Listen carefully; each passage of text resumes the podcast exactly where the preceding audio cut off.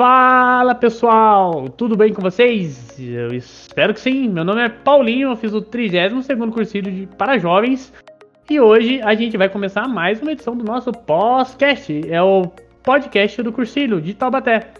É, e para compor a nossa equipe aqui, hoje a gente está com o Fetão. Vai lá. Fala galera, eu sou o Fetão, fiz o 29 cursilhos para jovens. Beleza.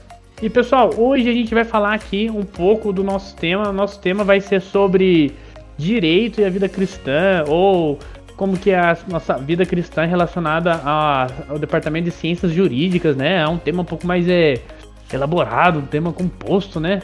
Então, como o Fetão ainda é estudante de, de direito, a gente, e eu não tenho tanta propriedade para falar sobre isso, a gente trouxe mais do que esperado duas convidadas aqui que manjam muito disso daí e vão ter uma prosa bem legal com a gente. É, uma delas é a nossa querida Ju Coelho. Oi, pessoal, tudo bem? Me chamo Juliana, Juliana Coelho, conhecida no cursilho como Ju Coelho. Eu fiz o 25º cursilho para jovens e o 205 feminino. Beleza. Para continuar a nossa equipe, a grande e maravilhosa amigona do Jaque também, que ajuda a gente bastante lá no cursilho, que é a nossa Tamiris. Oi, gente. Me chamo Tamires, fiz o 24 cursilho para jovens, mas já estou no movimento ali desde os meus 12 anos de idade, com muita alegria. Oh, aí sim, muito legal, galera. É, pessoal, eu queria começar com, com, com uma pergunta para vocês aqui. Aí eu queria que uma respondesse, depois a outra poderia responder também, tá? É, a gente sabe que a justiça hoje, ela de um certo modo, ela é meio fria, imparcial e direta, né? Eu diria até que é um ambiente um pouco mais pesado, mas muitas vezes necessário.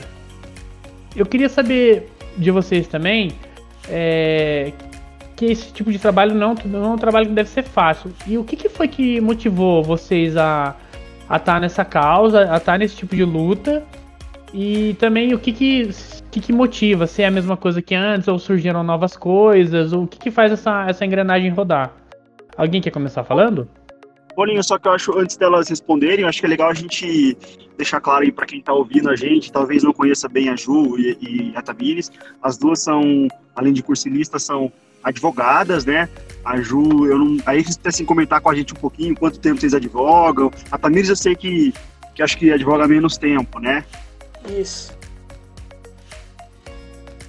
Dois você anos. Advoga quanto tempo, você advoga há quanto tempo, Ju? Tem alguma área específica que você, que você trabalhe? Eu advogo há 10 anos e hoje eu atuo com direito imobiliário. Mexe com a galera do, da grana, né? Entendi. e você, Tamiri?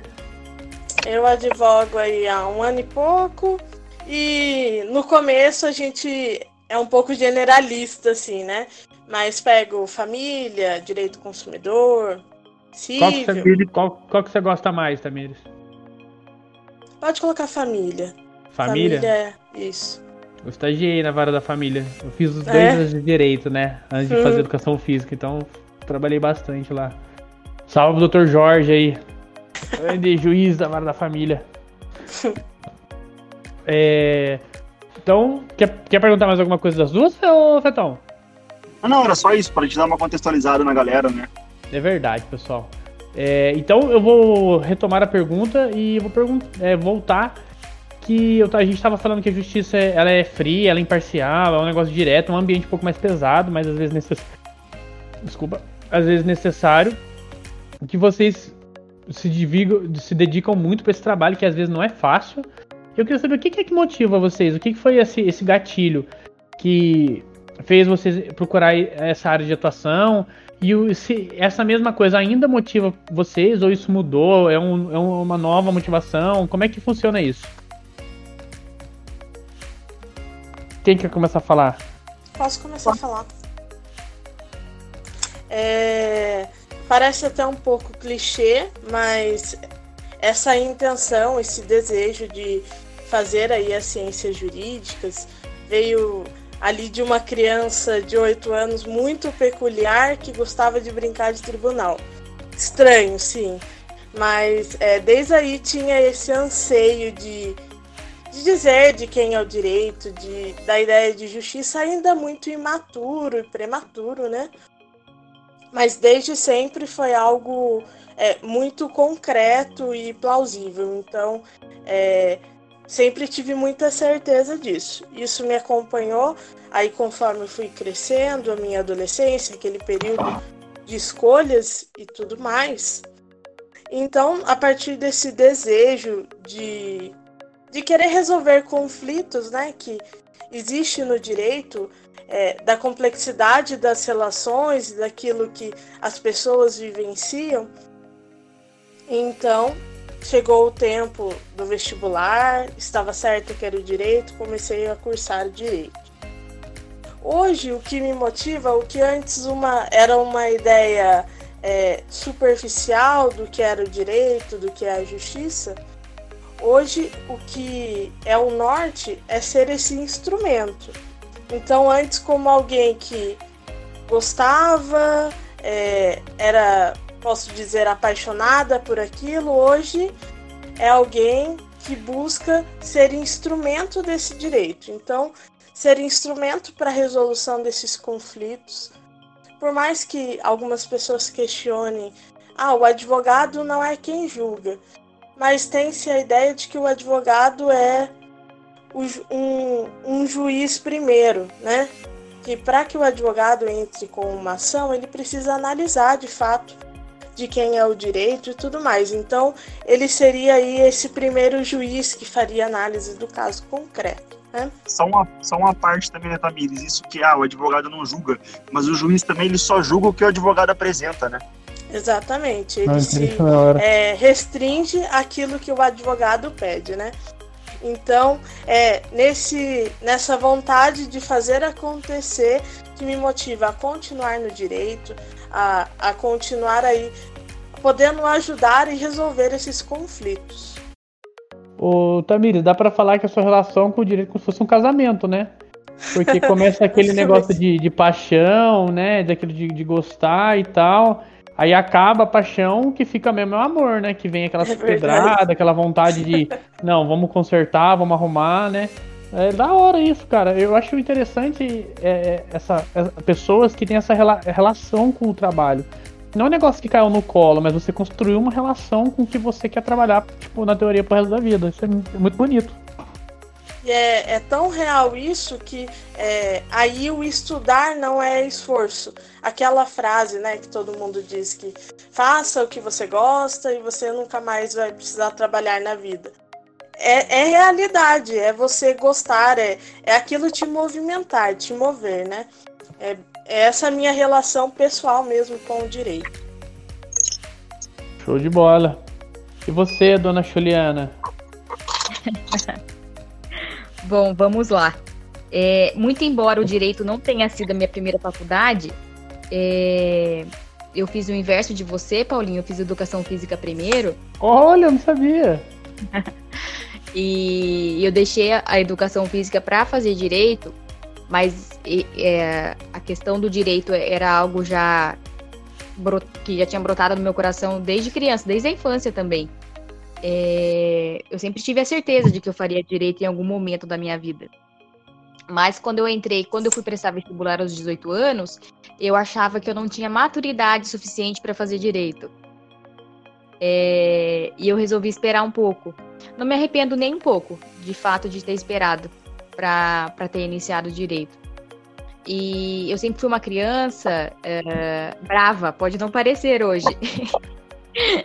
eu era uma criança brava, mas é, eu não gostava de injustiça. Não gosto até hoje. Acho que ninguém gosta, né? Mas eu tinha muito problema com isso na escola, é, de ver os coleguinhas é, sendo vítimas de injustiça, bullying, né, que se usa muito hoje, dentro da própria casa, dentro da nossa própria família, eu sempre tive problema com injustiça.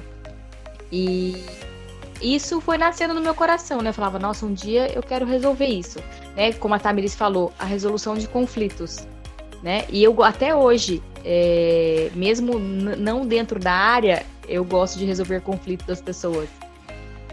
E o que me motiva é, estar na minha profissão é a questão de poder ajudar mesmo.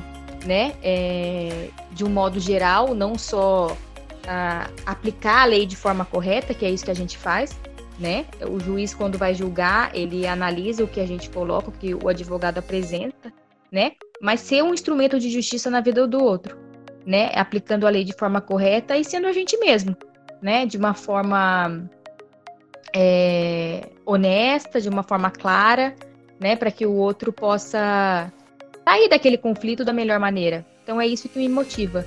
É, ajudar as pessoas a saírem do, dos próprios conflitos. Show de bola.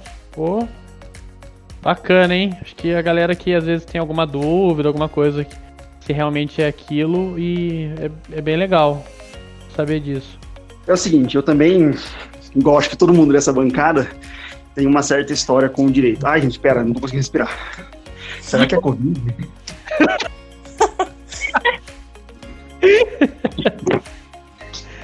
Eu acho que é sedentarismo, é outra patologia. A minha mãe fala que é colesterol. Pode ser. Torresmo, é torresmo. Muito torresmo tá de cerveja. Como todo mundo aqui nessa bancada, eu também tenho uma história com direito, né? É, o Paulinho já passou pelo direito, as meninas advogadas, e eu estou terminando meu curso, graças a Deus, e atualmente faço estágio na segunda vara criminal. E a minha experiência, pelo menos na, do que eu vejo ali, né, eu, eu como faço estágio na vara criminal, eu vejo mais essa essa parte do direito, essa atuação do direito, me parece ser um, um ramo bastante composto por homens. Me parece ser um ramo bastante masculino, da, uma profissão bastante masculina, né? Embora tenha juízas, tenha promotoras, advogadas, a maioria é de homens. Né? Basta, basta ver o nosso Supremo Tribunal Federal, né? Dos 11, você tem o quê? Uma ou duas mulheres. Vocês sentem isso também? Vocês acham que isso é uma profissão machista? Vocês se sentem é, preteridas, é, com menos crédito no, no seu tra no trabalho, né? Por ser mulher? Começa a Ju agora, Ju. Pode ser. Vamos lá. É, então, de fato, é, isso é, é uma, uma, uma observação importante. Mas eu, por exemplo, eu atuo na área do direito imobiliário, atuo com construção civil, ou seja, é... reúnem mais homens ainda, né, é... no trabalho. Mas sabe que eu nunca é... nunca me deixei é, me abater assim por essa por essa questão do machismo.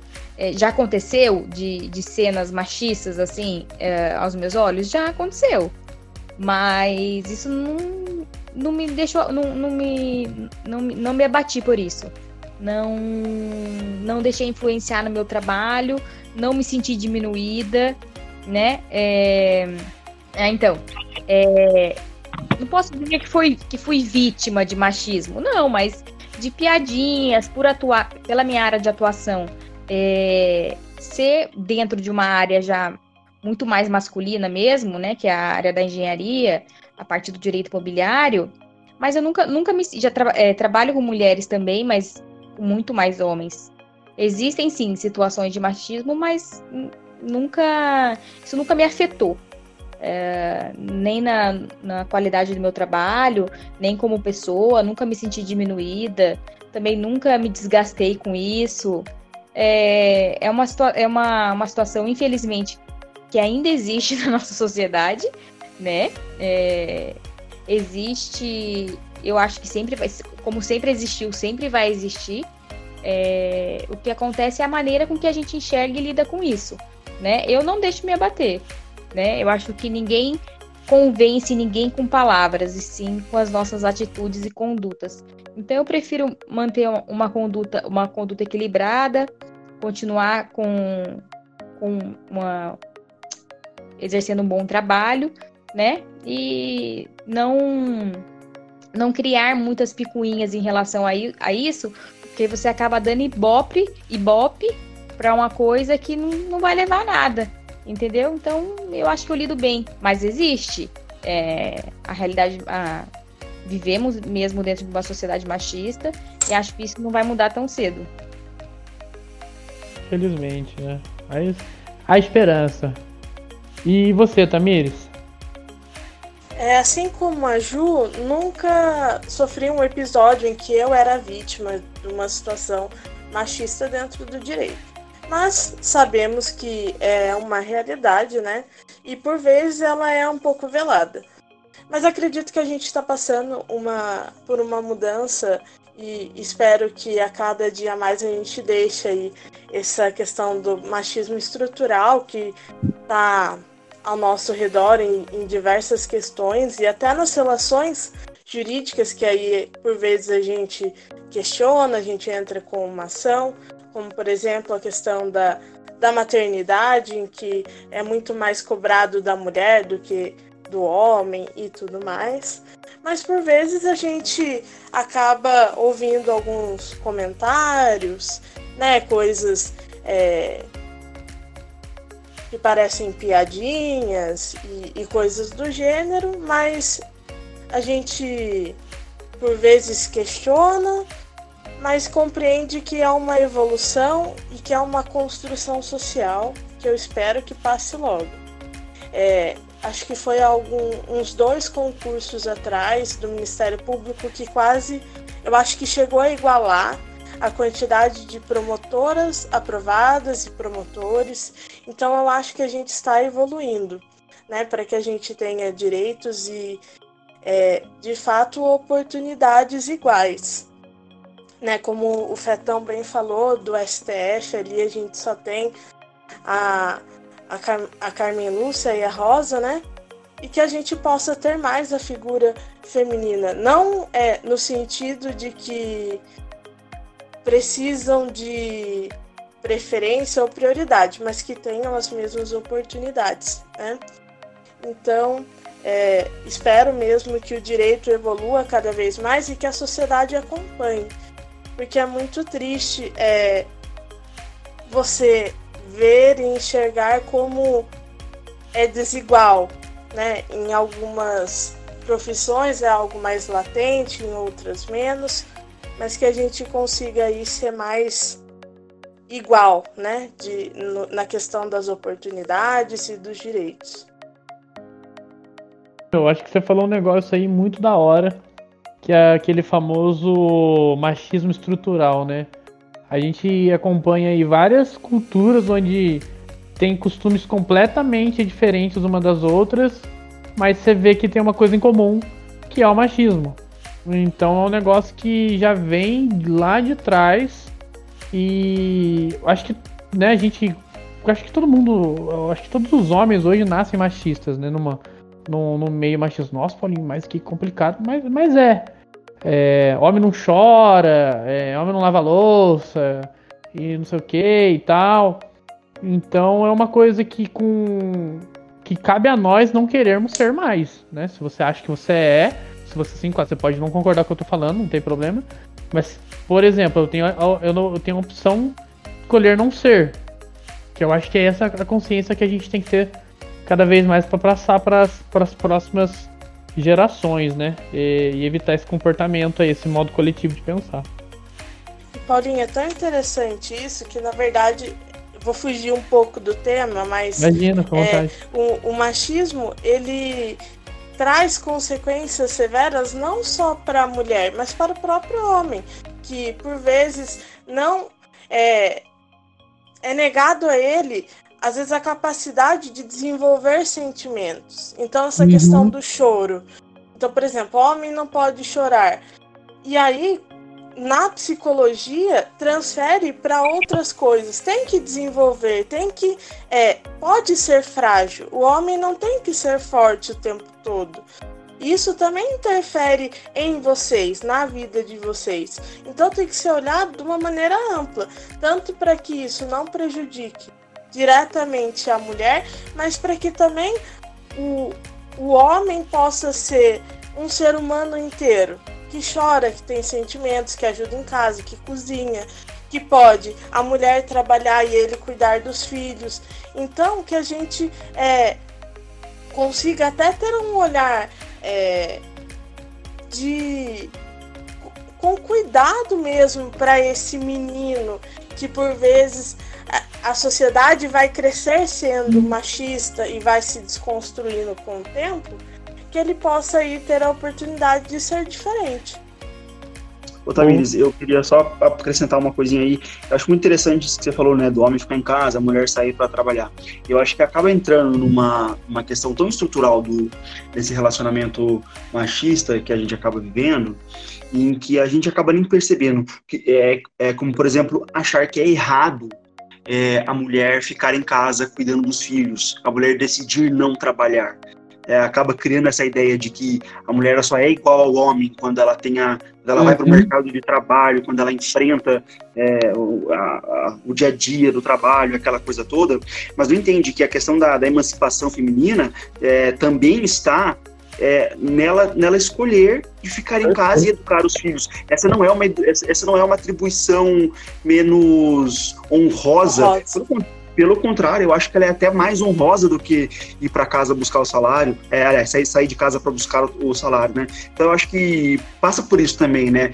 É, você pega os adolescentes, os jovens, vão formando essa ideia da independência, da mulher ser independente, é, de conquistar o mundo e tal. Eu acho que tudo isso é muito válido e, e, e com seus percalços é uma realidade, né? Isso tem sido, tem sido cada vez mais, mais, mais verdade e mais apoiado nessa sociedade de consumo que a gente vive e etc. Mas eu acho que a mulher escolher ser dona de casa, ser mãe, ser responsável pela educação dos filhos não faz dela é, menos feminista do que a que sai para trabalhar. Parece que ela está abrindo mão de exercer algum direito, né? É que na verdade toda ideia ou movimento há é, deturpações, né? E aí, por vezes, é, a gente quer impor aí o nosso modo de ver a todas as pessoas. E na verdade, a questão da, da igualdade da mulher é justamente isso, para que ela tenha a liberdade de escolher. Se ela quer sair de casa e trabalhar, ok. Se ela quer ficar em casa e cuidar dos filhos, também ok. É, e na verdade, digo até que acredito que seja muito mais trabalhoso cuidar dos filhos, ter as atividades normais de uma casa, em que é muito pesado, né? Então, realmente, a gente tem que entender que essa questão da emancipação é dar liberdade para que essa mulher escolha aquilo que é melhor para ela. É, só complementando aí tudo que vocês estão falando, é, o, o, mais importante é a forma de encarar isso. Né? Não adianta levantar uma bandeira, erguer uma bandeira e querer que as pessoas é, colocar a goela abaixo das pessoas o que eu penso, o que eu não penso e prestar atenção no contexto, né, de como foi, de, eu não sei como eu vou julgar alguém, né, uma pessoa machista, eu não sei como foi a criação daquela pessoa, né? Então eu acho muito difícil julgar.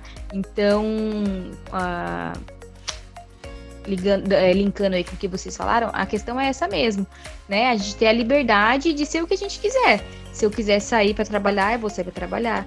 Se eu quiser ficar na minha casa para cuidar dos meus filhos, eu vou ficar. Se um dia eu quiser deixar de ser advogada para virar dona de casa, não tem mal nenhum nisso, né? E isso a gente precisa aprender a olhar com bons olhos também, né? Sem, sem julgamento. Tanto para o lado da mulher quanto para o lado do homem também, né? A questão do homem que fica em casa, né? Para a mulher ir trabalhar. Acontece isso também? E existe um olhar é, uh, um olhar preconceituoso das mulheres pra, para com esses homens. Né? Também existe a situação inversa. Então a gente precisa olhar como um todo, a sociedade como um todo, não só como machismo, mas também como feminismo, né? E, e encontrar um, um, equilíbrio entre os dois, né? É, o respeito acima de tudo, a base de tudo, a base da família, da sociedade, né? E a gente saber respeitar o espaço do outro, né? Independente da, da, da opção, das, das escolhas de cada um. Pô, excelente visão e vocês falando isso é muito, muito bacana, é muito enriquecedor pra, pra gente, cara. É sem palavras, assim. Essas, essas visões de que vocês colocaram, tá? Mídia de machismo estrutural, acho é uma, uma dura realidade, assim, mas muito legal vocês né, terem esse tipo de visão. É, na, na questão de, de evangelizar ambientes, é, eu queria saber assim, qual, como vocês é, conseguem levar Cristo pro ambiente, pro ambiente de trabalho de vocês. É, tipo assim, eu imagino que ele deve nortear a vida de vocês e tal, em todas as questões de trabalho e tal.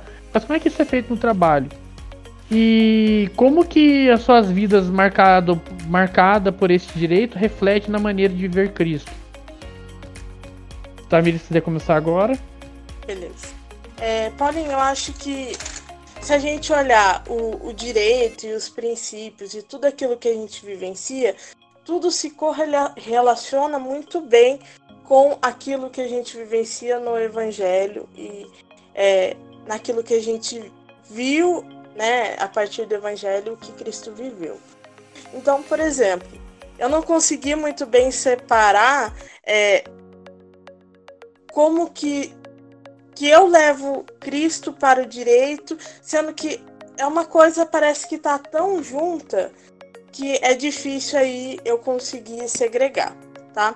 Então, o que eu posso dizer para com os meus é, representados que eu tenho, eu tento ter um olhar sensível e humano que Cristo teve durante todo o Evangelho. Então, como eu disse, é, eu atuo mais no direito de família, então eu tento olhar a partir daquela, daquele problema, daquela questão que envolve muito é, o coração, muito sentimentos e eu tento ter esse olhar sensível de Cristo para com essa pessoa. Mas aí falando sobre o direito e aquilo que a gente vivencia no cursílio e no evangelho, a gente vê que as coisas elas se linkam muito. Por exemplo, dentro do direito, a gente tem um princípio norteador que chama princípio da dignidade da pessoa humana. Esse é um princípio constitucional que está lá, que rege todo o direito. É um princípio, é, se a gente fosse definir ele bem de modo superficial, é um princípio que vai olhar aí o respeito à pessoa humana, as questões inerentes à pessoa humana. E como olhar esse princípio e não enxergar o amor ao próximo nele como não enxergar o valor humano dentro dele. Então, hoje eu consigo, é, com o entendimento que eu tenho, relacionar muito bem as coisas do direito com aquilo que eu vivencio na minha fé. É, além disso, temos princípios que são de um lado e de outro. Por exemplo, é, o princípio da moralidade, da honestidade, a ideia de solidariedade que tem no direito, que também existe em nós dentro da nossa fé. Então, são coisas que se correlacionam. Então, o direito vem e nos dita normas, princípios, é, como nós devemos atuar, como resolver esses conflitos e essas complexidades e elas se relacionam diretamente com aquilo que eu tento vivenciar, né? Procuro vivenciar. E além disso, é, a, a ideia dos princípios que a gente vive dentro da igreja, os princípios cristãos, como por exemplo o amor, não se separa de uma ideia da ideia do direito, por exemplo, da ideia do Estado de Direito. O que, que é Estado de Direito? Qual é a função, a finalidade desse Estado? A finalidade é que não sejam praticados abusos por parte do Estado perante a um, um direito particular, ou ainda que não seja violado um direito seu em detrimento de outra pessoa. Então, são coisas que se vinculam, que andam juntas, né? Então isso é muito claro para mim, não sei se ficou claro, mas andam muito juntos. Aquilo a partir da vivência do evangelho com aquilo que eu busco viver dentro aí da minha profissão e daquilo que eu decidi viver. E aí, como um outro exemplo também, é a questão dos direitos humanos. Não tem como você que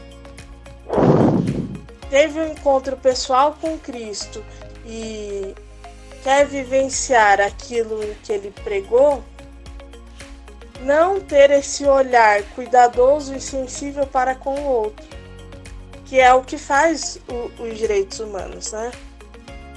Sei que aí tem pessoas que não compreendem a importância e a relevância dos direitos humanos e acham que não é para pessoas direitas. Mas quantas vezes Cristo não foi questionado porque jantava com pecadores, andava com pessoas que a sociedade não olhava com bons olhos. Então, os direitos humanos, eles tentam proteger a todos nós, né? Mas também a essas pessoas, aos marginalizados, aos pobres. Há até uma analogia aí aos pecadores, aqueles que erraram. Então eu tento vivenciar tudo isso dentro, tanto da minha fé quanto da minha profissão. Meu, show de bola, velho. É sensacional as coisas que você falou. É, Ju, você quer comentar sobre? Claro. É... Então, eu faço minhas as palavras da Tamires, né? É... Eu não consigo desvincular uma coisa da outra né? Mesmo se tratando uma questão da, da lei dos homens e a outra da lei de Deus. Mas eu tento viver aquilo que o evangelho me pede, o que o evangelho me ensina dentro do meu ambiente de trabalho, né? Então, independente de onde eu esteja, né? Porque o meu ambiente de trabalho acaba variando muito, não nem sempre, nem sempre se resume dentro de um escritório. Não, né? Eu trabalho, faço muita coisa externa então, independente de onde eu esteja, eu sempre coloco como premissa a questão de tratar as pessoas como eu gostaria de ser tratada, né? É...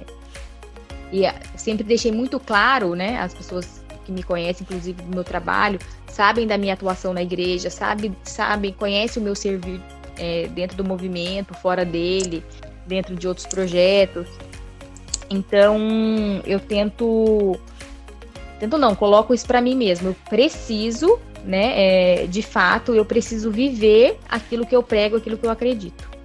É, como eu já tinha citado, uma, uma, frase de São Francisco de Assis, em que eu uso muito isso no meu dia a dia, acredito que vocês conheçam também, que é que é, ele fala assim: prega o evangelho em todo tempo, se necessário use palavras. Então eu tento colocar isso, linkar uh, a questão do evangelho com o meu modo de agir com as pessoas no meu trabalho né, é, fazer esse link da justiça do, dos homens com a justiça de Deus, com o evangelho, o evangelho que nos ensina tanto.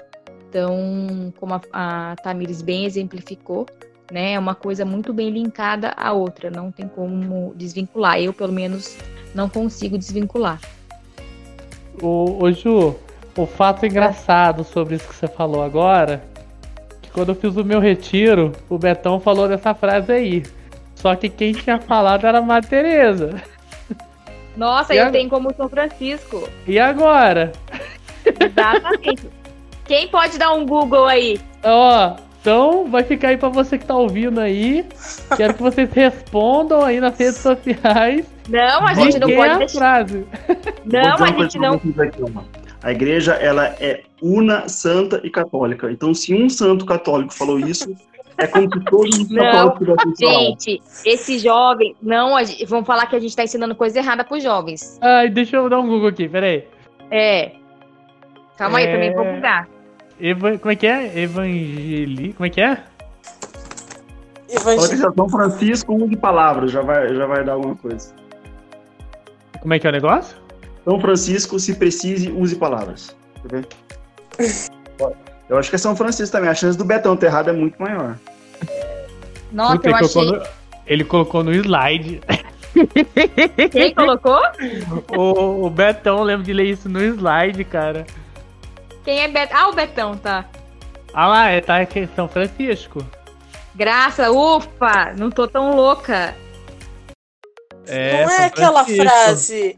Não é aquela frase. É, mãos que, que ajudam valem mais que mãos que rezam, não é alguma coisa assim? É, essa é de Madre Teresa. Essa Pregue o evangelho é. todo o tempo, se necessário, use palavras. São Francisco, atribuição fundador da ordem franciscana. É, Betão, você tá passando informação errada pra população aí, cara. Vamos arrumar esse slide.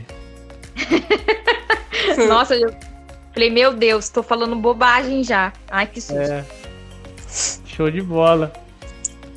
Ô. Ô, Peter, quer fazer alguma pergunta para as meninas? Tenho sim.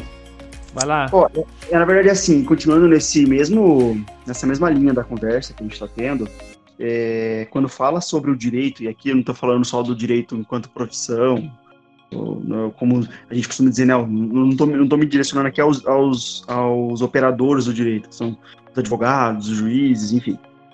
Estou falando aqui de maneira do direito de maneira geral. A gente, quando estuda um pouco, logo no começo a gente já vê que a finalidade do direito é a pacificação social, né? A função de existirem as leis, os princípios e o processo é a ideia de, de pacificar a sociedade. E aí quando eu penso isso, e penso isso na vida do, curso, na vida do cursilista ou na vida do cristão católico, me vem é, isso vai fazer mais sentido para os cursilistas, tá? Me vem duas, duas coisas na cabeça, que é ah, o cristão comprometido e, e a igreja, né? Oh. São, duas, né? São duas conversas que os cursilistas estão mais, mais adaptados, né? E daí vem a ideia é, que todo cristão católico tem de que o reino de Deus ele é depois daqui, ele é para quem morrer e, e tiver nas graças de Deus. E mas o reino de Deus ele também é um imperativo nosso. Todo cristão tem a, tem a obrigação de contribuir para a construção do reino de Deus. E daí eu queria que vocês conversassem um pouquinho, né? nem bem uma pergunta, mas uma provocação, assim, para gente, a gente discutir isso. Como cada cidadão, e aí não só os advogados, ou qualquer outro que, que opere o direito, como é que cada, na visão de vocês, né? Como é que cada cidadão pode, dentro da, da, da lei, aí também tem outro ponto, assim, que eu queria acrescentar. Eu li essa semana no Duquette, é, na doutrina social da igreja, dizendo como que deve ser a posição do cristão é, frente a uma legislação, frente a uma imposição estatal que contraria os princípios cristãos. Então eu queria que você falasse um pouco disso. Como é que eu posso usar a, a, a, o sistema jurídico em que a gente vive, a o nosso cotidiano, o nosso papel de cidadão na construção do reino de Deus? É, a gente precisa lançar um olhar uh, humano sobre as, as, situações, né? Sobre as questões sociais, né? É, nós do Cursílio, né? O, Cursílio está bastante acostumado a trabalhar com isso na, nas ações sociais. É, e através dessas ações, também exercer a cristandade é, fazer com que a nossa cristandade chegue a pessoas que talvez não tenham a mesma, não tiveram a mesma oportunidade que a gente teve de ter esse encontro pessoal com Cristo, né? E mostrar essas pessoas, a essas pessoas que qual o caminho, o melhor caminho a seguir. Então, não sei se encaixa dentro do que o Fetão abordou, né? Mas é isso que eu que eu entendi do que o Fetão colocou né? É, da gente lançar um olhar sobre as questões sociais, né? Não só não so, sobre a, a, religião, sobre o que, o, o, que a gente vive, mas também a gente está sempre atento ao que acontece na sociedade e a gente lançar um olhar cristão e humano dentro dessas so situações que acontecem na, na sociedade.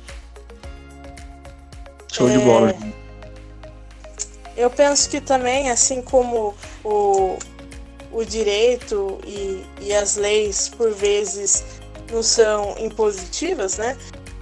Mas é, a gente sabe que tem instrumentos jurídicos, é, assim como questões polêmicas, tipo o aborto, em que a igreja é, consegue ir questionar né, é, sobre isso e trazer a discussão para o campo da sociedade, eu acredito que é, é o papel desse protagonismo, de por vezes a gente tem uma ideia de que deve se separar. Não, igreja é só igreja, política é política, direito é direito. Então eu acho que a gente tem que ter aí uma atuação no campo das ideias, das provocações, das questões inerentes à sociedade. Então é usar o nosso papel como cidadão e como pessoa para questionar.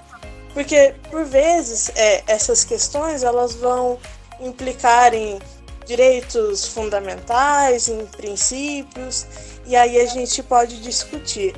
Então, eu acho que a, é, a gente tem que buscar ao máximo dar conhecimento para as pessoas, todas as pessoas, para que a igreja seja tenha protagonismo no campo da sociedade. É, e aí, de fazer pensar, de refletir, de questionar, de ser atuante, né?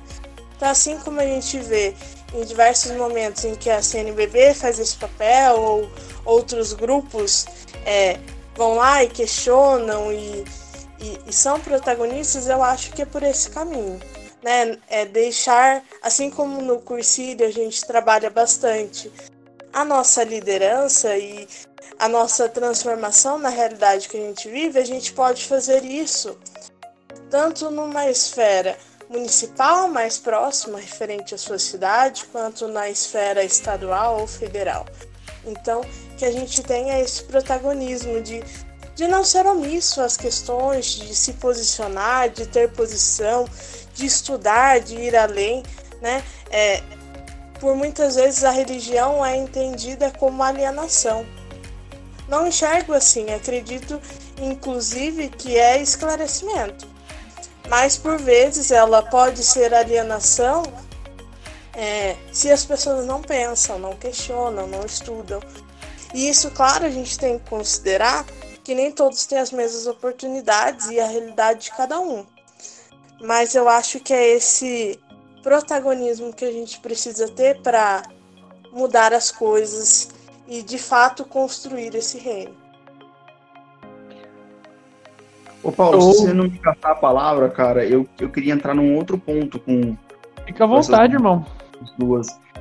A, a Tamires fala, eu acabo resumindo no, numa ferramenta da Igreja Católica, que o cursilista também trabalha muito, que é o VDA, né? Me parece que é, que é isso que ela que você traz, né, Tamires? A gente olhar é, ter um conhecimento para poder discernir e não se omitir agindo. E a Ju traz essa questão do olhar é, mais amoroso, um olhar caridoso, né? No sentido do carisma, né? De amor é, para o próximo.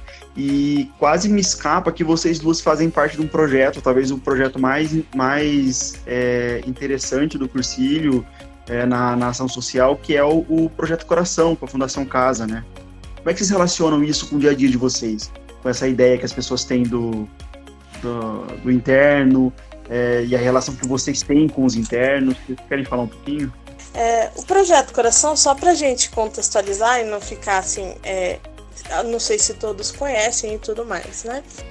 É um projeto que a gente faz uma visita mensal para os meninos internos da Fundação Casa. Tá? Então é um domingo do mês, a gente vai lá, é, Dentro de uma metodologia, a gente participa com os meninos de uma tarde, em que faz pensar, em que tem momento de partilha, em que tem arte, em que tem testemunho. Então, são várias atividades aí dentro dessa visita.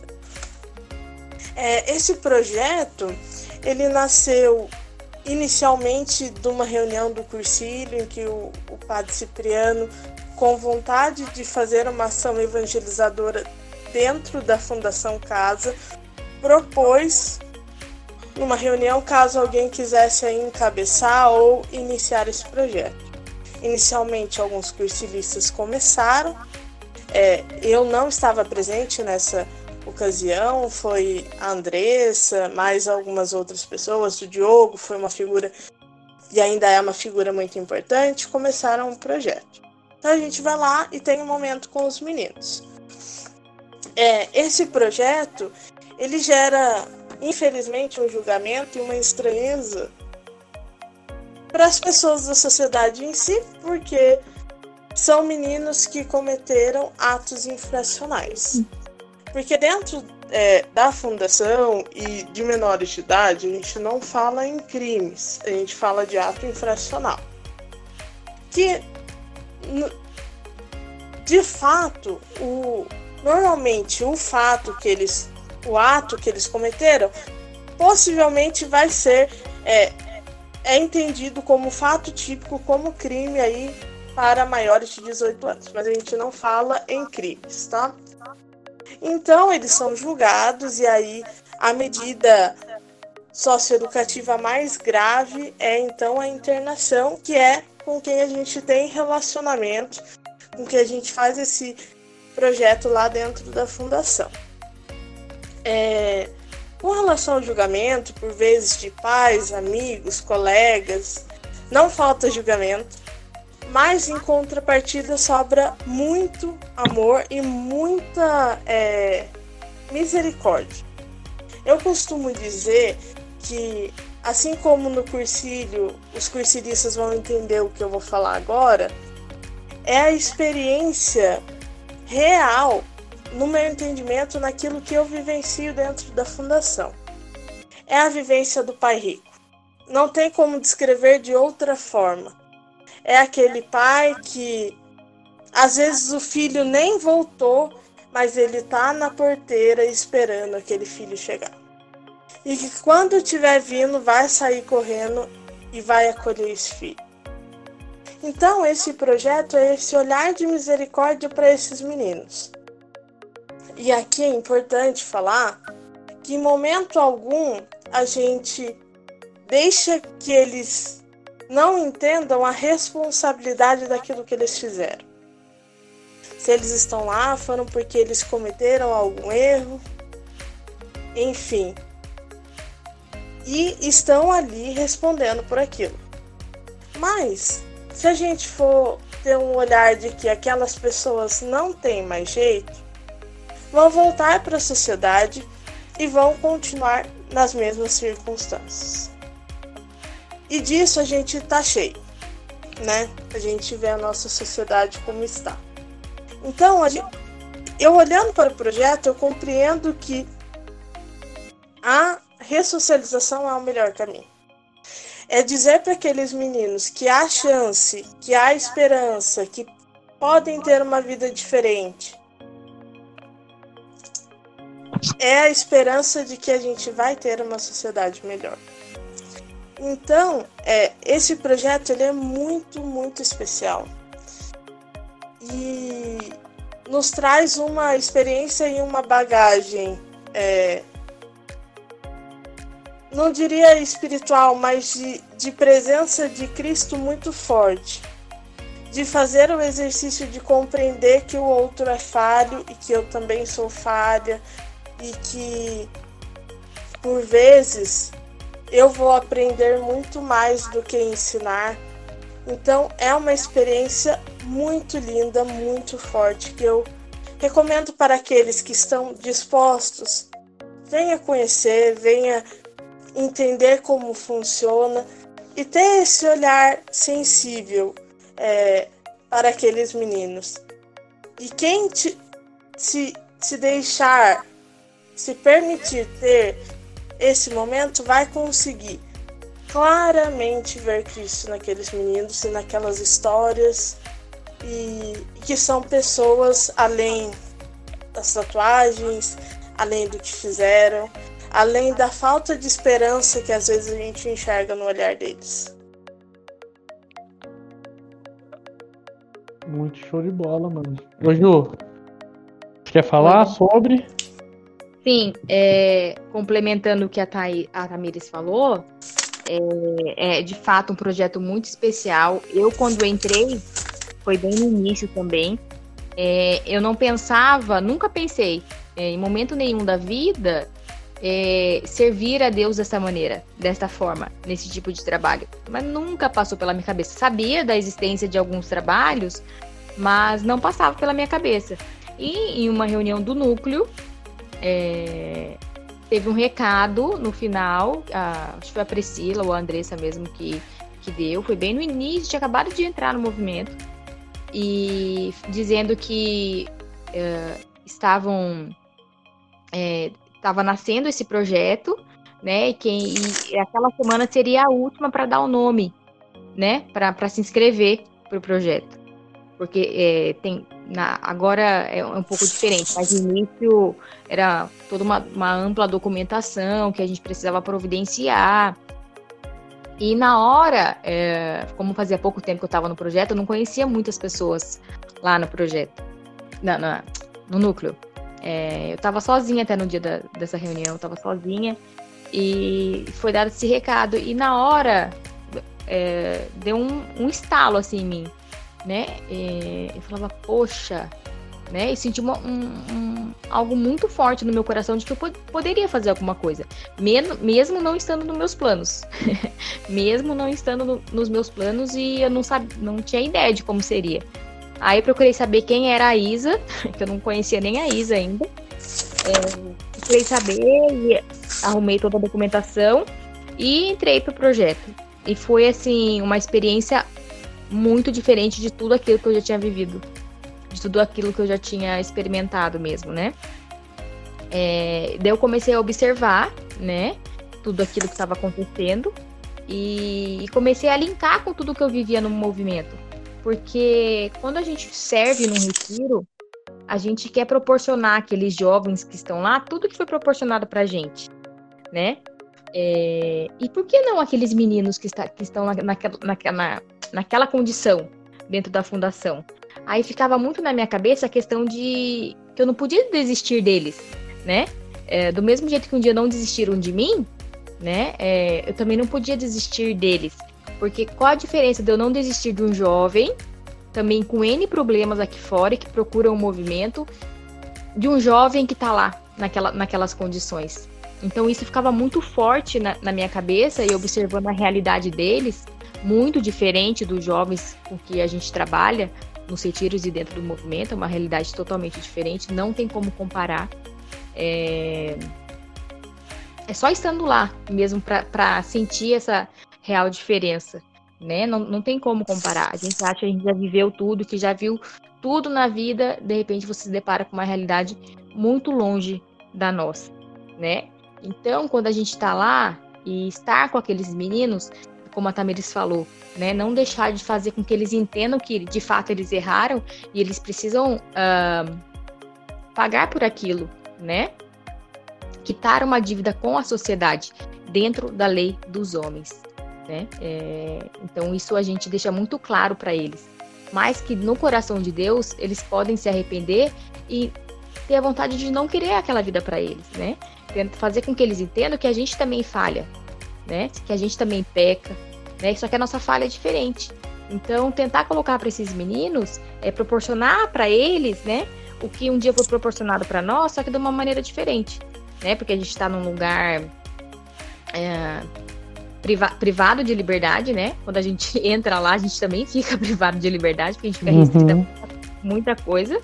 Fica restrito a muita coisa e fazer com que eles entendam que o que leva a gente e o que sustenta o projeto é o amor.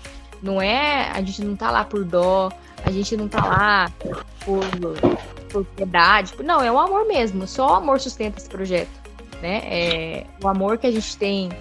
É, o, o, amor por Deus mesmo, o amor por Jesus. De querer com que aqueles meninos é, se permitam a ter uma segunda chance. Se, per, se permitam a uma segunda chance de uma vida diferente. O Ju, só uma parte aqui. Eu acho muito interessante, eu, eu não participo do, embora admire bastante, eu não participo é, do Projeto Coração, mas a gente vê que todo mundo que participa do Projeto Coração tem essa, essa visão, essa posição, né, com relação aos internos e, e enfim, essa, essa mudança, essa quebra de paradigma que é criado. E eu acho que isso é muito interessante porque estando lá e tendo contato direto com esses jovens, é, vocês acabam conhecendo o contexto no qual estão inseridos, né?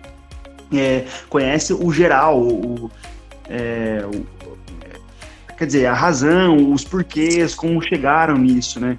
E enquanto a gente que está tá fora, está acompanhando isso só pelas, pelos noticiários, enfim, fica só sabendo dos casos, acaba conhecendo só o fato criminoso, o fato, é, é, o ato infracional praticado ali, né? E não entende o contexto em que isso aconteceu. Acho legal isso, essa experiência de estar tá lá dentro é, permite ampliar a vocês essa visão. E dá para fazer uma relação nisso com a maneira como do amor de Deus, para conosco, porque a gente sabe que Deus conhece o nosso contexto. Então, assim, é, o olhar dele sobre o nosso pecado, embora seja do lado do justo juiz, que, que você vai ter que pagar pelo seu pecado, você não vai ficar, né, você não vai sair impune, mas existe a misericórdia, né, esse olhar misericordioso, é muito bacana isso. É, a questão de, né, quando a gente está lá, é, o que menos importa é a infração que eles cometeram. A gente nem lembra, nem lembra, nem sequer de perguntar. Até porque a gente deixa eles bem à vontade se eles querem falar sobre isso ou não. Hoje em dia, eles já têm uma confiança muito grande na gente, então gente, eles conseguem se abrir um pouco mais. Mas uh, quando a gente, no início do projeto, não. Era, era diferente a nossa forma de abordagem, né? E como você falou, quem está de fora enxerga só o ato infracional. Para a gente que está dentro, o ato infracional é o que menos importa. A gente, o que importa é o coração daquela pessoa que está lá, o histórico de vida dela, né? É, e existe mesmo todo um contexto para aquilo acontecer, coisa que aqui fora não dá para a gente ter noção. Né? Então, a cada, a cada visita, o nosso coração se preenche mais. E como a Tamiris falou, a gente aprende muito mais do que ensina. A gente recebe muito mais, né? E isso é o que sustenta. É isso é que, que sustenta a nossa caminhada dentro do projeto. Ô Ju, é, é. eu esse ano tive a oportunidade de fazer a formação do projeto, né? Vocês, vocês duas estavam lá. Foi muito gostoso e eu fui em uma visita não consegui ir mais porque tem um rodízio de pessoas e também houve a pandemia e tal. E mais uma coisa que me marcou muito no projeto, porque até eu ir lá eu não sabia qual o posicionamento que eu tinha. Sabe, eu ficava um pouco em cima do muro. Eu Sim. falo, putz, o que, que, eu penso, né? O cara cometeu um crime, mas se, se, esse crime fosse cometido contra mim, será que eu ia ter o mesmo posicionamento e tal? Eu, eu me entrava nesses conflitos. E eu cheguei aqui à seguinte questão: eles cometeram atos infracionais e eles têm que cumprir, sim. Entretanto, essa bucha de julgar não é minha. Existem pessoas para isso. E o que, que eu posso fazer isso? Eu posso reclamar da situação? Posso. Posso ficar em casa e reclamar, mas eu posso tentar mudar essa situação e tentar mudar essa realidade. Né? Então, o trabalho que a gente faz lá é um trabalho de, de plantar semente, de formiguinha, que é o que a gente faz em todos os lugares, só é um contexto diferente, né? Eu acho que é, a evangelização de ambientes ela tem que ocorrer de acordo com cada ambiente, mas o evangelho é um só. Então, da mesma esperança que eu tenho no, no meu irmão que, sei lá, fez alguma, alguma coisa errada, eu tenho que ter no meu irmão de sangue, eu tenho que ter nessa pessoa que tá lá. Porque, como eu disse, graças a Deus, ou, ou não, é, é, essa, esse, esse, essa, essa responsabilidade de julgar essa pessoa não é minha. E nem vai ser. É, não é algo que eu quero para minha vida. O que eu quero para minha vida é que mudar esse tipo de situação. Então, quando eu, Paulinho, comecei a enxergar essas coisas de, de, dessa maneira, a tal pessoa você sabe que fez tal coisa. Beleza, mas não é meu, não é meu papel é, julgar esse cara. Meu, meu, papel aqui é outra coisa. É tentar passar uma mensagem diferente para esse cara. Quando eu, eu, Paulinho, consegui responder isso para mim, acabou assim essa, essa divisão de muro minha, entendeu? É, os meninos que fazem parte, né, meninas, o pessoal que faz parte, não passa a mão na cabeça das pessoas lá, mas tenta mostrar um, um novo caminho. Esse. E, e, e reza por eles para que eles possam perceber é, e ter a sua. A sua. Ai, gente, fugiu a palavra. Conversão em Jesus Cristo. Então, quando. Porque o, o projeto, galera, pra quem não conhece, é, é um projeto que começou do Cursilho, mas não é do Cursilho, né? É, então, tem outras pessoas de outros movimentos, tem pessoas da igreja evangélica. Cara, e quando eu fui lá, eu achei isso sensacional. É, eu achei algo que, putz, maravilhoso, entendeu? Porque é, Cristo ele rompeu várias, várias é, barreiras. Então, é, essa foi só mais uma. É, alguém queria falar mais alguma coisa, pôr mais alguma coisa? É só é, ressaltando isso que você falou, a questão do projeto não ser do cursilho. De fato, assim, ele se iniciou dentro do cursilho, né? O padre Cipriano é, pediu a nossa ajuda para poder montar o projeto e apresentar para a fundação né? Porque até então não tinha nenhum projeto da Igreja Católica lá dentro. Então, o Padre Cipriano foi lá, né? A partir de, um, de, um, de, uma inspiração do coração dele, ele foi até lá e a, a direção falou que de fato da Igreja Católica não tinha. Né, tinham de outras denominações, mas da Igreja Católica não tinha. E o Padre Cipriano conversou com a gente.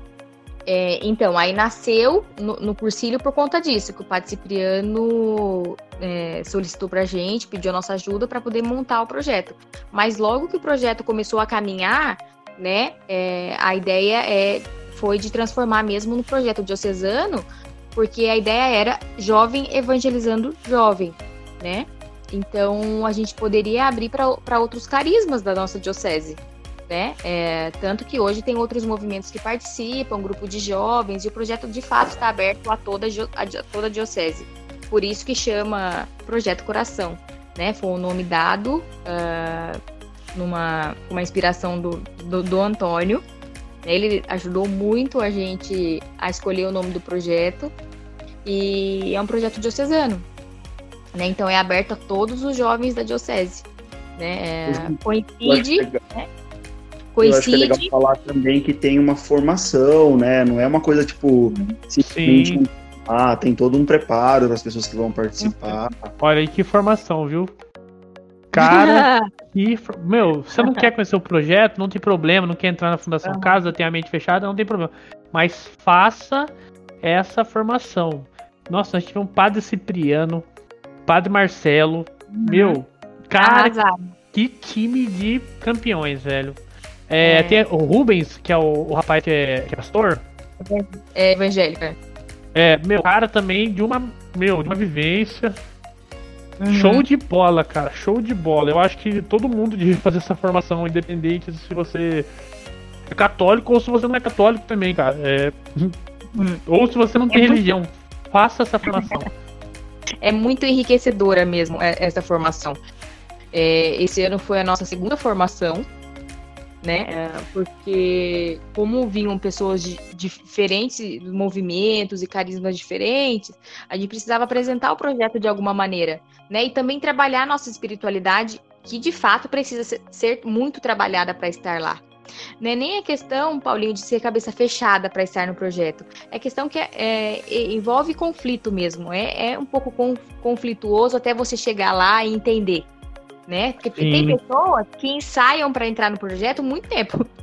ensaiam, uma hora eu vou, uma hora eu vou, ai, não tô pronto. Depois vai, vai, chega lá e vê que não, não tinha nem por que fazer, uh, criou esse, essa coisa na cabeça. É, porque é leve, não é pesado. Tem, uhum. tem dias mais pesados, né? Tem dias que de fato não são tão fáceis assim, né? Mas os porque outros choca, né, Ju? É, porque choca, porque é uma realidade muito diferente da nossa, muito mesmo.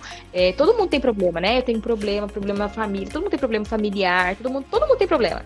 Mas é uma realidade, mas nem de perto, nossa, passa muito longe da nossa.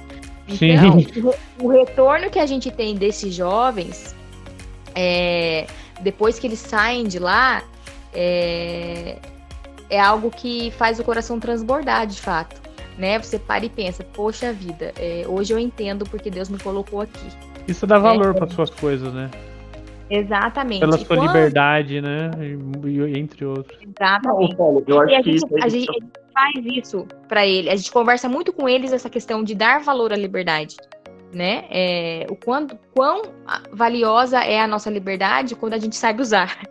Com certeza. Né? E a gente conversa muito com eles lá dentro. E eles dão esse retorno pra gente aqui fora.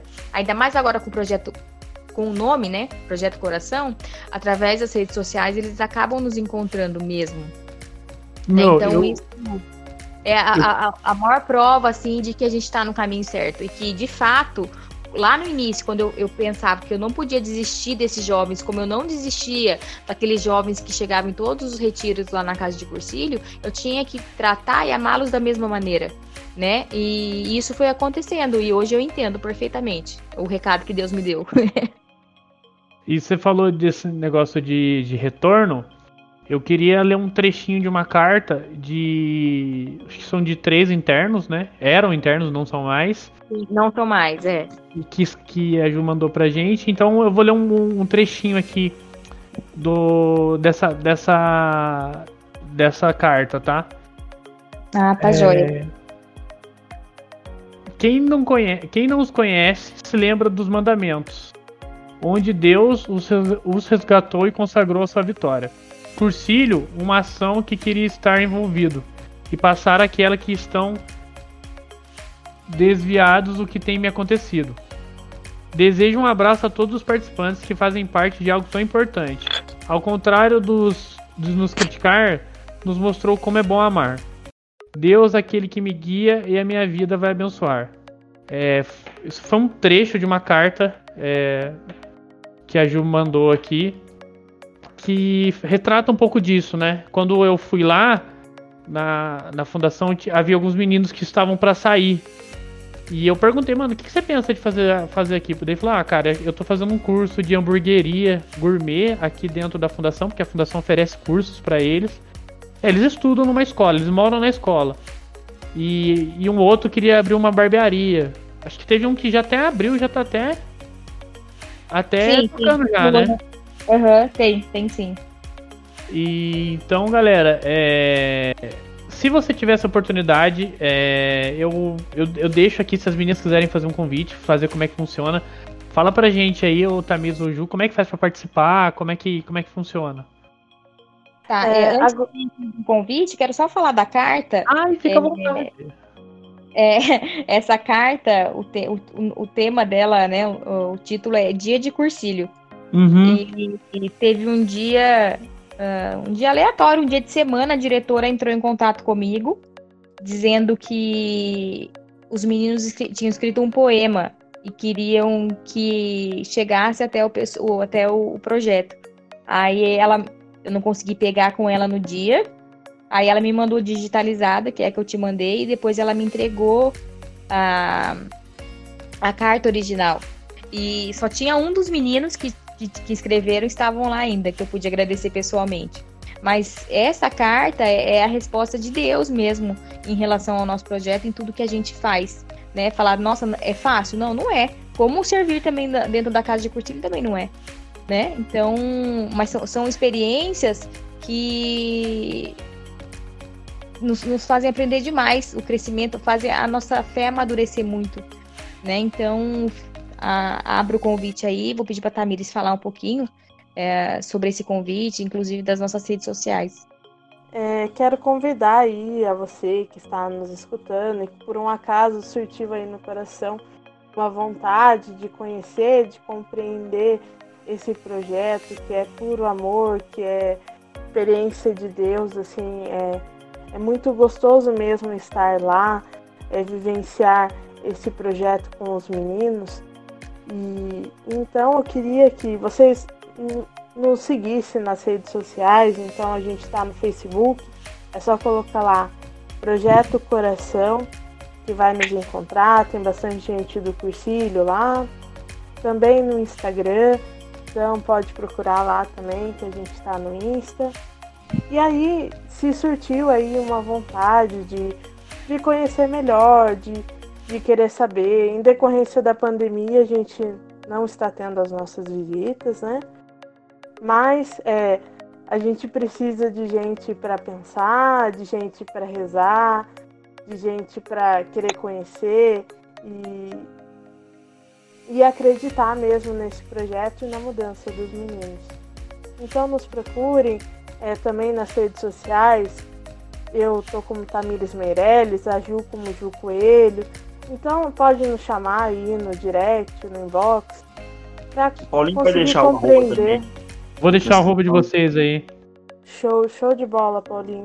Então, mas sobretudo eu queria pedir, talvez você tenha um pouco de resistência, de, de conhecer, de fazer parte, mas rezem pela vida desses meninos, por essas famílias, e por tudo, né, essa realidade que é uma realidade cruel e tem várias raízes.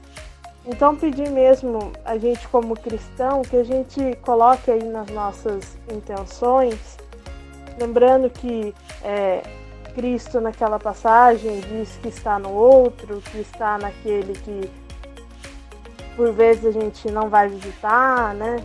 está preso não, e não vai me visitar. Então que a gente tenha esse olhar, talvez não uma ação física, mas o, o ato de, de rezar por essas pessoas também é muito importante. Tá bom? Então, caso queira nos conhecer, é só nos procurar nas redes sociais E caso queira tirar dúvida também, estamos à disposição. Meu, que podcast, hein, meus senhores? Que podcast, muito, que muito reuniões de ideias aqui fenomenais. Deu pra gente falar um pouquinho de direito, de religião, de machismo e também de projeto social, galera. Pô, eu aqui em nome da equipe do podcast gostaria de agradecer vocês, meninas, que vocês foram umas fofas. Meu, é, Tamires é uma estudiosa do assunto. Pegou, ficou falando, Paulinho, manda a pauta pra eu dar uma olhada. Já ficou, né? Aquela lá, ó. Não vai me sacanear, hein? Então, gente, obrigado por ter aceitado o convite. É, sem palavras, vocês fizeram diferença hoje nessa história de podcast aí. É, eu gostaria de, de, agradecer de verdade a Ju, a Tamires. É, eu vou passar a bola pro Fetão aí também. É, eu queria agradecer também as meninas, agradecer ao Paulinho aí pelo convite. É sempre um prazer estar junto com vocês, batendo esse papo tão legal. E o Pre, que não pôde estar com a gente hoje, mas ele sempre fala a mesma coisa. É muito legal do podcast, é a oportunidade que a gente tem de, de conversar e conhecer melhor pessoas que a gente às vezes vê no movimento com uma certa frequência, né? A Ju, a Ramires, eu acabo vendo sempre, mas nunca tive a chance de, de sentar e bater mesmo um papo, assim, né? Um papo legal, é, entrar nesses assuntos. Então, assim, espero que você que tenha nos ouvido, é, que tenha gostado do papo, é, não se sinta é, envergonhado, sei lá, não, não vai. O Paulinho vai colocar as nossas redes sociais aí. É só chamar a gente para conversar. A gente tá, vamos continuar esse papo sempre. Show de Muito bola. obrigado. Eu que agradeço, viu, gente. Fiquei muito, muito feliz pelo convite. Estou à disposição aí para dúvidas, o que vocês precisarem. É, parabéns pela, pela iniciativa desse veículo aí de comunicação, né? Nessa era tão difícil que a gente está vivendo. Mas o núcleo de jovens é, é muito especial, tem um lugar muito especial no meu coração. E fiquei muito feliz é, quando vocês criaram este veículo aí de comunicação e principalmente de evangelização. Então, contem comigo, viu? Fiquei muito, muito, muito feliz com o convite e com a nossa conversa também, que foi muito produtiva. Show. Gostaria de agradecer a oportunidade. Já falei com o Paulinho um pouco antes, mas parabéns pelo projeto, muito bacana. Estou muito fã mesmo dessa iniciativa e, e de tudo aí que ela aproxima e que ela faz pensar. Também me coloco à disposição caso tenha alguma dúvida. É, peço desculpa se teve algum erro, uma, fa uma fala mal colocada. E foi muito bacana mesmo Ah, esses minutos que a gente teve de conversa. E que aí esse podcast continue e, e mais assuntos e mais reflexões e que alcance a cada dia mais muitas pessoas e que possa aí evangelizar e modificar a vida de muita gente. Paulinho, você isso falou alguma lembrando- coisa errada. É processo, viu? É de processo. Oi, Fetão, desculpa. É, lembrando, pessoal, só que se você tem, uma, tem um tema que você gostaria de, de ver, sendo, ouvir sendo tratado aqui pelo podcast, é, nos procure. Se você tiver um tema e quiser participar do podcast também, nós estamos abertos aí. É, vem, vem participar com a gente, vamos bater papo. E é isso aí. Boa, galera. É, muitas coisas que. Muitos temas que surgiram aqui foram vocês que deram pra gente, tá? É, então eu queria agradecer. Queria agradecer também aos outros JEDs que chegou a notícia pra gente e também estão ouvindo. É, se você é um JED de outra cidade, de outra região aí, e gostou dessa ideia, não deixe de replicar essa ideia no seu, no seu próprio ambiente aí. Vamos fazer essa família, essa, esse novo veículo aí, essa nova plataforma crescer cada vez mais. Galera, E lembrando, e lembrando que a gente grava online, né, Paulinho? A gente grava online, respeitando a quarentena, cada um na sua casa. Então, Isso. se você é de outro GED e quiser participar com a gente, a, o- o- a distância não vai ser problema. A gente se organiza e Aí, faz dá um essa gravação também. Gente, aqui é pau pra qualquer negócio. É, foi uma drupa do Charles. É, decolores. E viva a vida! E agora fiquem com o nosso pós-teste. Oi, Alô? oi, E aí, tudo bom? tudo e você? Certinho. Deixa eu falar uma coisa. Você Diga. caiu na chamada premiada do pós-teste.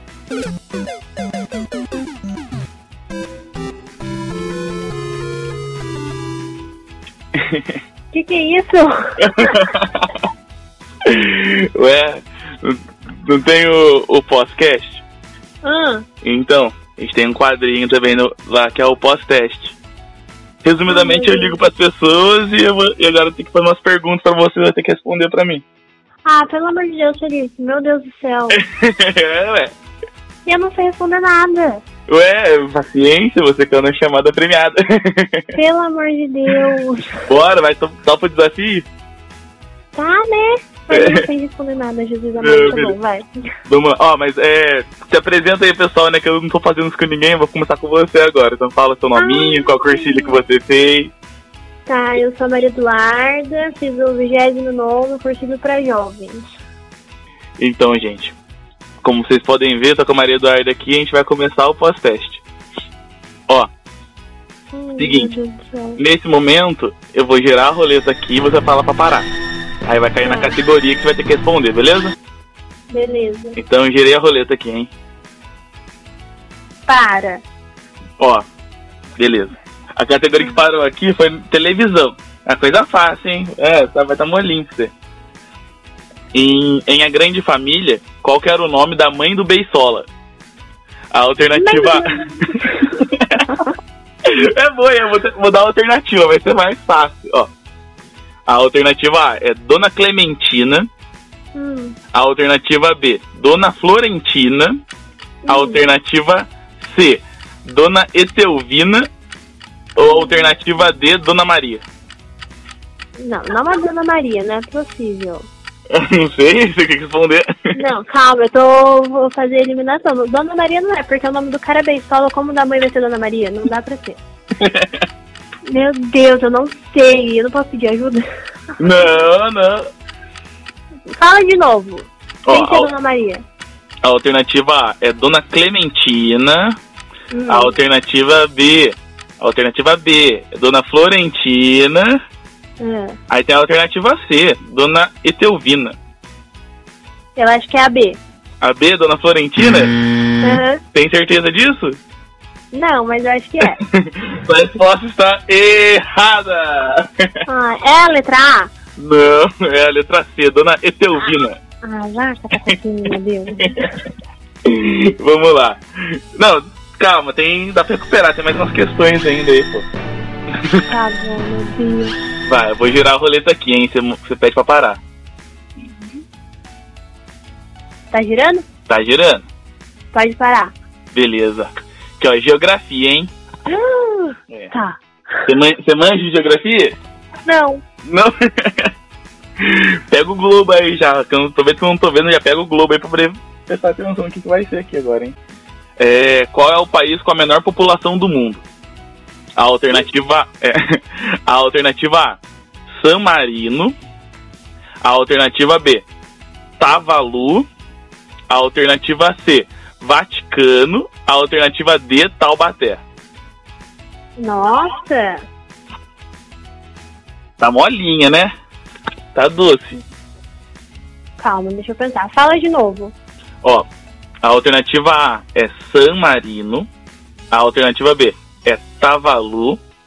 A alternativa C, Vaticano. Ou a alternativa D é Taubaté. Alternativa D, Taubaté. Eu Alternativa acho D, que é o Vaticano. Vaticano?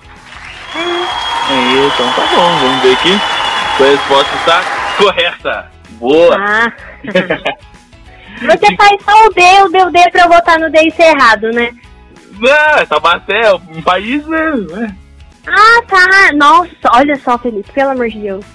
Ah, pra quem não sabe, Vaticano também é um país. Tem muita gente que não sabia disso, sabia? Eu não sabia. Ah, eu, daí eu isso pelo menos sabia. Vamos lá. Ó. Hum. Então, por enquanto, um erro, um acerto, é, tá indo bem. O, o, o seu primo fez na a última lá, ele foi bem pra caramba, quero ver se vai conseguir passar ele agora, hein? Ele é o líder. Ai, gente, tá bom. Ó, rodei a roleta aqui, hein? Só mandar parar. Pode parar. Ó. Caiu esportes pra você, tá? Ai, meu Deus. Vamos lá. Qual o nome do lateral esquerdo reserva da seleção brasileira campeã do mundo em 2002? Ah! É, o nome do lateral esquerdo reserva da seleção brasileira campeã do mundo em 2002. Posso passar as alternativas? Pode. A alternativa A, Leonardo. A alternativa B, Júnior. A alternativa C, Roberto Carlos. Ou a alternativa D, Fábio Júnior. Nossa! Caraca! Fala de novo. A Eu não alternativa, sei. Não faço a menor ideia. a alternativa A é Leonardo. A alternativa B é Júnior. A alternativa C é Roberto Carlos. E a alternativa D é Fábio Júnior. É o nome do lateral esquerdo reserva da seleção, é, da seleção brasileira campeã em 2002. O, o Roberto Carlos não é. Eu acho. Ai, meu Deus. Calma aí, é o Roberto Carlos, quem mais? Roberto Carlos, o Fábio. Júnior, o Leonardo. É, Fábio Júnior. O Leonardo e o Júnior. Meu Deus. Volta no Júnior. O Júnior? É. Na moral? É. Você acertou, mano. Da hora. Pois, você eu reparei aqui que, que o lateral esquerdo é, é tudo nome de cantor. É então, né? O Leonardo é cantor, o Júnior é cantor, o Roberto Carlos é cantor. Roberto Carlos também. É. Eu falei, marvado, agora que eu olhei aqui, tá sendo certinho, tudo nome de cantor. Eu nem sei quem é Fábio Júnior, só o cantor mesmo. Não sabia que existia jogador com esse nome. Vamos lá. ah, tá bom, do- dois acertos já, hein? Agora pergunta número 4, hein? Hum, Rodei a roleta aqui, hein? Só mandar parar. pode parar. Ó, caiu aqui, ó, curiosidades. Hum. A pergunta é: Qual é a sétima maravilha do mundo? A alternativa A é Coliseu. A alternativa B, o Cristo Redentor. A alternativa C, o Taj Mahal. Ou a alternativa D, Felipe Siqueira ou Lário do Santos? Caracoles. Calma. Repete pra mim de novo, por favor. A alternativa A, Coliseu. A alternativa B, Cristo Redentor. A alternativa C, Taj Mahal. Ou a alternativa D, Felipe Siqueira ou Lário do Santos? Caraca, eu não sei. Não faço a menor noção. Os quatro podem ser, né? É, é- tá muito. É, então, muito difícil. Qualquer um, qualquer um dos quatro que fosse votar, ele poderia ganhar com fácil como a sétima maravilha do mundo. Gente, eu não sei. De verdade. Calma. Ai, eu vou chutar. D, chuta D. Ah, não, essa eu não vou chutar, não. Mas é certo. Essa não é a sétima. Caraca, eu vou chutar qualquer uma, eu acho que é a letra B. B, Eu Cristo Redentor. Cristo Redentor. É. É o Cristo Redentor pra você então? E é. a sua resposta está errada. É o, Taj, é o Taj Mahal. Não, eu nem sei o que é isso. Taj Mahal, lá da. Dos. Do, da Índia lá, né? Meu, que difícil. Tá, agora chegamos na questão número 5. A Hum. questão número 5 é a questão cursilista Ultra Mega Hard Explosion, que eu não lembro nunca o nome certinho que eu, que eu dei pra ela na primeira vez que eu fiz. Mas é a questão mais difícil. Tá. Essa questão não tem roleta, Hum. ela é. O grau de dificuldade dela é referente às coisas do cursinho. É, então o negócio é punk. Meu Deus, vou errar. Tá bom, vai. Vai nada. É, porque essa aqui, ó, é molinha ainda. Ai, Quanto? carambolas. Quantos quartos tem na casa de cursinho? Nossa, calma que eu vou contar. na minha cabeça. Mas, tipo assim, quartos, quartos ou, tipo, tudo? Não, quartos, quartos. quartos. Não, quarto. Quartos, quartos com cama.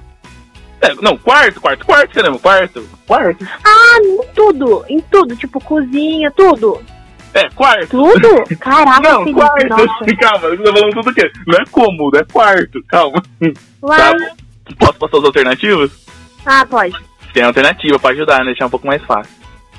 A alternativa A é 17. Hum. A alternativa B é 15. A alternativa C, 3. A alternativa C, 3. A alternativa D, 16. Calma, que agora eu vou pensar. Um, dois, três. Ai, 47, 98, Para. 25. calma aí. 2, 5, 3, 49, 20, 10. Ai, caramba, calma. ah, ah, tá. Tem, calma aí. Qual que é a letra A? Oi? Qual que é a letra A? A letra A é 17, a letra B é 15, a letra C é 3 e a letra D é 16. Eu acho que a letra D é 16. Letra D, 16? É. A sua resposta está. Ah, antes de dar a resposta, eu tenho que informar que.